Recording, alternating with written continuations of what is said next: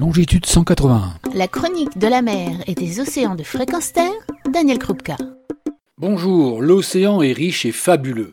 Non, je ne parle pas de sa biodiversité qui n'intéresse guère les financiers et le monde marchand prêt à exploiter tout ce qui nous entoure dans une vision de court terme. Je parle de toutes ces ressources que l'on extrait aujourd'hui et dont on souhaite le développement au travers notamment d'une économie que l'on qualifie de bleue référence marketing à peine déguisée, pour faire oublier ses conséquences.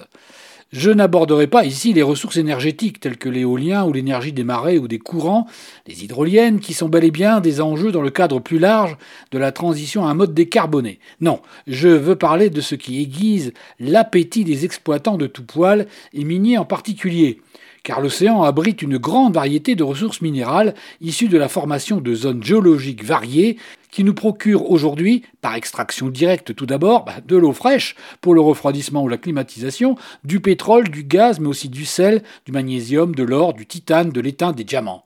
Et demain, cet appétit pour toutes les formes minérales va s'accroître, car d'une part l'eau de mer contient près d'une soixantaine d'éléments chimiques dissous, et que d'autre part nos demandes de minéraux pourraient être assouvies par des gisements marins encore non compétitifs aujourd'hui.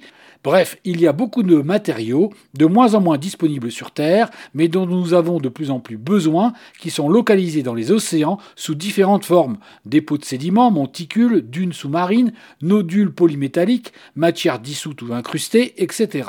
Jusqu'à présent, l'extraction de tous ces matériaux était encore préservée par la facilité et le bilan économique des extractions terrestres.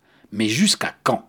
Car dans le bilan, les trois paramètres impactant la difficulté d'exploitation sont la profondeur d'exploitation, la localisation géographique, c'est-à-dire la propriété des fonds océaniques, et le transport des minerais.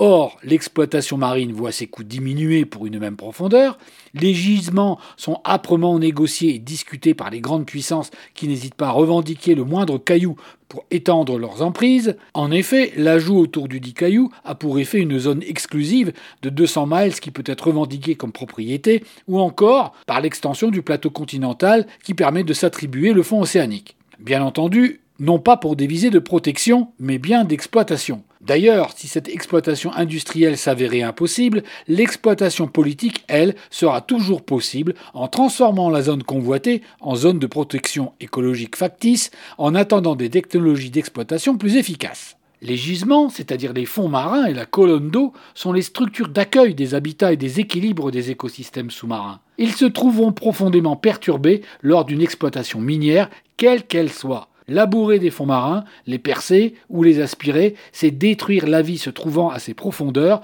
sans compter les effets indirects tels que nuages de sédiments perturbant la colonne d'eau sur des centaines de kilomètres, ainsi que les courants marins, ou l'augmentation de la turbidité des eaux de surface, milieu essentiel au phénomène de photosynthèse indispensable au plancton, premier maillon de la chaîne alimentaire océanique.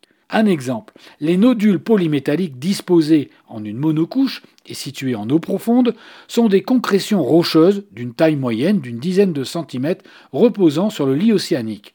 Ils sont très riches en manganèse, fer, silicium, aluminium, nickel, cuivre, or ou cobalt. Si les grands pays ont démarré l'exploration des fonds océaniques, c'est désormais l'exploitation potentielle qui est en jeu, et notamment dans le Pacifique.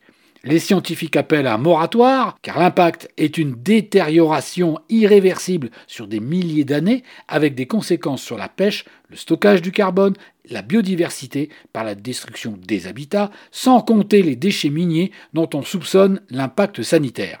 La convoitise des compagnies minières ne manque pas de culot et d'arguments quasi écologiques en louant l'extraction pour, je cite, assurer une transition vers les énergies renouvelables. Sans opposition, nul doute que les permis déjà accordés par l'Autorité internationale des fonds marins, émanation de l'Organisation des Nations Unies, seront utilisés à des fins mercantiles pour satisfaire nos consommations croissantes réelles ou discutables. Car il existe des solutions alternatives à cette exploitation minière, notamment par l'économie circulaire pour la réduction, la réutilisation et le recyclage des métaux, ainsi que la réduction de la demande et une conception intelligente éco-responsable de nos produits. Encore faut-il que nous en soyons conscients et que nous agissions en conséquence au quotidien. Retrouvez et podcastez cette chronique sur notre site fréquence